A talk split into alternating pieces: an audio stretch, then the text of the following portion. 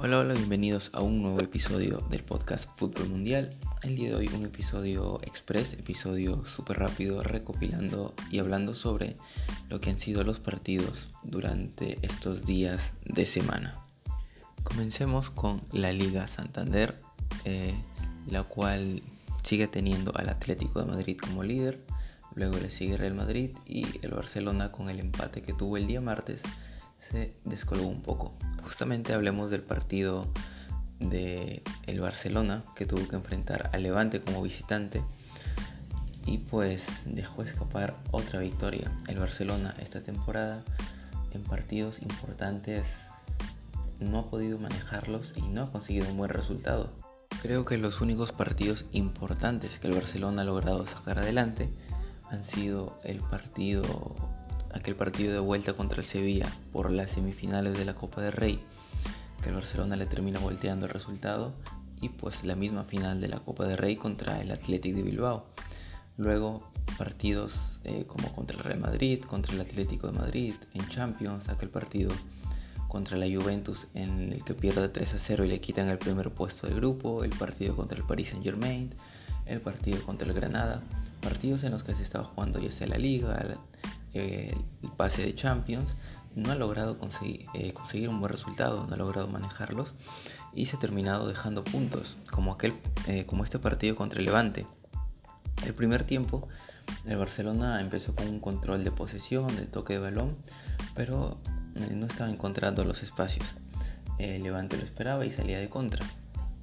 Sin embargo, cuando el partido empezó a volverse un poco más vertical, un poco más frenético. El Barcelona empezó a aprovechar las oportunidades y justamente ahí llegan los dos goles del Barcelona.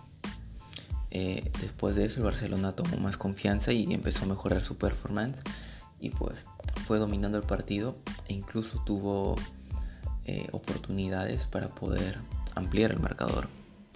En el segundo tiempo el Barcelona comenzó con esa confianza, empezó a presionarlo al, al Levante y ahí se vio un poco eh, el contraste entre dos modos de juego que tienen los equipos. El Levante es un equipo que le gusta jugar un poco más vertical, recuperando el balón y agarrándote de contra, mientras que el Barcelona es un equipo que sostiene un poco más en la zona media y a partir de ello genera su juego. Luego de eso, el Barcelona recibe un gol de Levante que descuenta 2 a 1 y luego eh, el Levante hace unos cambios, mete a sus jugadores, podemos decir, titulares, jugadores que han sido importantes eh, durante esta temporada y le terminan empatando el partido al Barcelona. Parecía que otra vez iba a repetir, que probablemente le iban a voltear, pero eh, Dembélé al minuto 64 termina eh, marcando el 3 a 2 y cuando parecía que el Barcelona ya ya se iba a llevar el resultado, ya estaba bien plantado en el campo, eh, otra vez los errores defensivos que tiene el, el Barcelona le terminan costando el empate y un levante que le termina quitando eh, puntos a los tres líderes de la liga han sufrido contra el levante y no le han podido ganar. El Barcelona aún no encuentra esa solidez defensiva que necesita. Eh, se dejó presionar un poco arriba, empezó a perder verticalidad, luego falló en defensa y eso animó al Levante a que saliera a presionarlo y a buscar el empate y el Levante tal vez no es de los peores equipos del certamen, ha logrado ya salvarse de, la baja. Ha tenido por ahí bajones, pero ha tenido buenas performances contra los equipos eh, grandes. Contra el Barcelona, esta ocasión no fue la excepción. El Barcelona no puede ganar al Levante como visitante desde el año 2018 y pues se termina dejando eh, dos puntos porque solo se lleva uno que lo pone a cuatro puntos del Atlético de Madrid a tan solo eh, dos partidos, dos fechas de que termine esta liga. Es decir, si el Atlético de Madrid gana la siguiente fecha, que es este domingo, ya todos los partidos se van a jugar al mismo horario, el Barcelona se va a quedar sin posibilidades de pelear por el título. Ya no depende de ellos mismos. Luego el Atlético de Madrid jugó contra la Real Sociedad el día miércoles, un partido que el Atlético hizo muy bien su juego entregarle el, balón al rival y ellos aprovechar las oportunidades que tuvieran y así llegaron los dos primeros goles y los dos únicos goles del Atlético de Madrid Al minuto 16 eh, Yannick Ferreira Carrasco y al minuto 28 Ángel Correa. Luego la Real Sociedad eh, intentó con posesión, intentó generarle juego al Atlético de Madrid. Y parece que como ya es costumbre el Atlético de Madrid cierra sus partidos sufriendo. Y este partido no fue la excepción. Al minuto 83 la Real Sociedad con un gol de Subeldía eh, descontaba. Y pues el Atlético terminó sufriendo pero no es suficiente para la Real Sociedad. Y el Atlético se termina llevando tres puntos vitales en los que parecía ser eh, el partido tal vez más complicado por el rival que tenían de estas tres últimas fechas, pero termina sacando tres puntos de oro que aún lo mantienen al liderato, en el liderato a dos puntos de el Real Madrid que el día de ayer goleó por 4-1 al Granada. Un Real Madrid que mostró bastante solidez, un Madrid que de hecho comenzó jugando eh, como jugadores titulares, dos chicos jóvenes, eh, Miguel Gutiérrez y Marvin. Y pues el Madrid, si bien en el primer tiempo eh, no tuvo tal vez tantas ocasiones, lo que sí hizo fue tener esa efectividad que le ha faltado quizás durante los dos últimos partidos y con el gol de Modric tras esa excelente asistencia de Miguel Gutiérrez aquel balón filtrado que va cayendo y Modric que lo baja de manera espectacular. Incluso desde antes de que el balón cayera al suelo, Modric se va posicionando, termina marcando el 1 a 0 y cuando el partido terminaba, Rodrigo marcaba el 2 a 0. Luego eh, el Granada descontó al minuto 71 con Molina y pues eh, vinieron un poco los recuerdos de aquel partido entre el Barcelona y el Granada en el Camp Nou, en el que Granada le terminó volteando el partido al Barcelona, pero el Madrid, eh, cuatro minutos después, mostró, el, mostró coraje, mostró el carácter y pues metió el tercero con un gol de Odriozola y el cuarto de Karim Benzema tras un error del portero.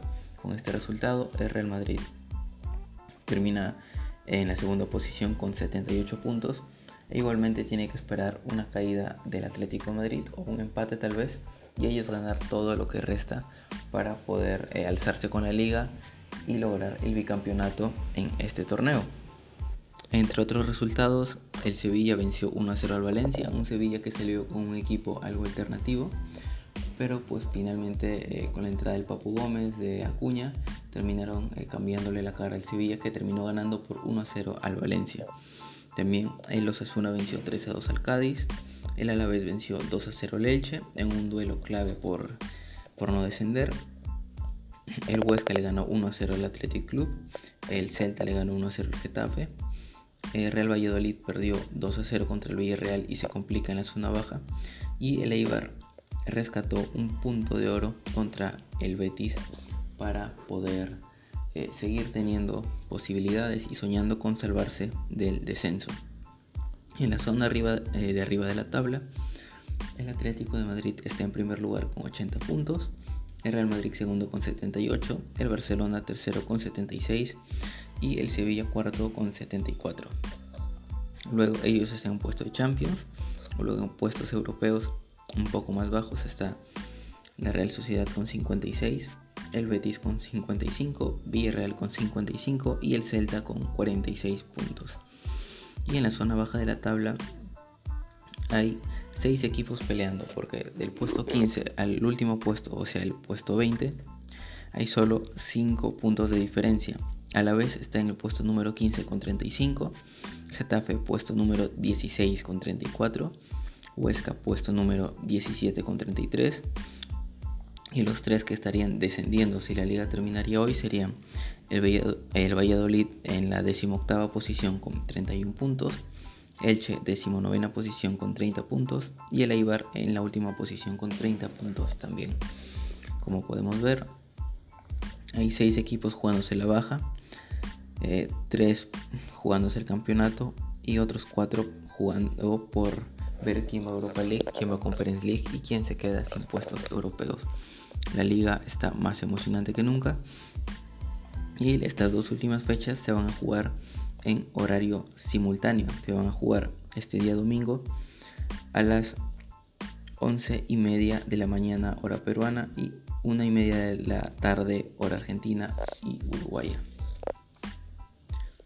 Entre otras novedades en las principales ligas europeas, el Manchester City ya se coronó como campeón y no precisamente en un partido de ellos, sino porque el Manchester United perdió 2 a 1 contra el Leicester City en Old Trafford y ese resultado eh, hacía el día martes de que ya fuera imposible de que el Manchester United pudiera eh, pelear los puntos necesarios para eh, quitarle la punta al Manchester City y aún más sumando la derrota del Manchester United ayer también contra el Liverpool por 4 goles a 2 terminan dándole y sentenciando la, Liga, la Premier League perdón, a favor del Manchester City. Otros resultados, el Aston Villa empató 0 a 0 con el Everton y el Arsenal le ganó 1 a 0 al Chelsea sorprendentemente. Con esto el City es campeón y líder con 80 puntos, el United segundo con 70 puntos y un partido más, el Leicester tercer puesto con 66 puntos, el Chelsea cuarto puesto con 64, Liverpool quinto puesto con 60, West Ham sexto puesto con 58 y Tottenham séptimo puesto con 56. En la parte baja de la tabla ya tenemos a los tres descendidos que pues ya no cuentan con los suficientes puntos por disputar para salvarse. El Fulham con 27 puntos, West Bromwich con 26 puntos y el Sheffield United con 17 puntos. El día de ayer también se coronó un, nuevo campeón. Hablamos de la Copa Alemana o DFB Pokal, en la que el Borussia Dortmund goleó por 4 goles a 1 al Leipzig con doblete de Sancho y doblete de Haaland. Los dos jugadores jóvenes, las dos estrellas del Dortmund, terminaron llevando a su equipo a alzar este torneo que había estado en, poder del Bayern de Múnich. Justamente en esta final se han enfrentado los dos equipos que tal vez han vivido bajo la sombra del Bayern de Múnich eh, en Alemania durante estos últimos años. Siempre han estado peleándose el subcampeonato, pero el que siempre se lleva el campeonato en la Bundesliga y se lo sigue llevando es el Bayern de Múnich. Sin embargo, esta ha sido pues, una buena ocasión para ver una final algo diferente en la que el Bayern no está peleando algo. El Bayern, de hecho, en este torneo quedó eliminado en los 16 avos de final contra el Kiel, que sorprendentemente llegó hasta la semifinal, pero fue eliminado por el Borussia Dortmund. Con esto, el Borussia Dortmund alza un nuevo título, se queda en su palmarés y pues estará disputando la Supercopa Alemana el próximo año contra el ganador de la Bundesliga, que es el Bayern de Múnich. Por otro lado, en Francia se jugaron las semifinales de la Copa de Francia y el PSG estuvo a punto de quedarse sin otro título, ya que el Montpellier lo llevó a un empate 2 a 2 en el tiempo de partido y se tuvieron que ir a la tanda de penales en la que también sufrió el PSG. Los cinco primeros penales no falló ningún tirador de ningún equipo y todo se definió en el penal de la muerte súbita, es decir, a partir del sexto penal en el que el jugador del Montpellier, Zambia, termina fallando y Moise por el lado del PSG termina convirtiendo el sexto penal y salvando al PSG que si hubiera perdido esta semifinal se hubiera quedado sin títulos esta temporada, más allá de la Supercopa que le ganó al Marsella, hubiera quedado eliminado, bueno, ya está eliminado de la Champions, está muy complicado en la Ligue 1 y haber perdido también esta semifinal habría significado un fracaso absoluto para el equipo de París que tanto presupuesto invierte pero aún sigue sin conseguir la tan ansiada Champions League. Y también hubo Serie A estos días. Los resultados fueron el Napoli venció 5 a 1 al Udinese, Cagliari empató 0-0 contra la Fiorentina, Inter, el ya consagrado campeón, le ganó 3 a 1 a la Roma, Lazio le ganó 1-0 al Parma, Sampdoria empató 2-2 contra Spezia, Sassuolo perdió 3-1 contra la Juventus con un gol de Cristiano Ronaldo, otro de Dybala y otro de Rabiot. Eh, Bolonia perdió 2-0 contra el Genoa, Atalanta le ganó 2-0 al Benevento, Milan goleó por 7-0 al Torino y Crotone le ganó 2-1 al Verona. Con estos resultados, el Inter es campeón, está en la punta, 88 puntos, 13 por encima del Atalanta. Muy buena temporada del Inter, más allá de la eliminación de Champions, obviamente. Eh, después de eso pudo eh, concentrarse más en, la Serie. El Atalanta sigue segundo con 75 puntos. El Milan sigue eh, tercero con 75, Napoli está cuarto con 73, la Juve sigue en puesto de Europa League con 72, Lazio eh, sexto puesto con 67 y Roma eh, séptimo puesto con 58. En la zona de descenso, Crotone y Parma ya han confirmado su descenso y el Benevento está complicado, está a 4 puntos de la especie con tan solo dos fechas por disputar. Solo un milagro podría salvar al equipo donde juega el ítalo peruano Gianluca Lapadula. Bien amigos y amigas, este ha sido el episodio del día de hoy, un episodio algo rápido, mitad de semana, fútbol en algunas ligas, pero este fin de semana ya volveremos con todas las ligas que se están definiendo en esta fase final, las penúltimas fechas y seguramente tendremos una jornada emocionante. Soy Javier Salinas y me despido hasta el siguiente episodio. Adiós.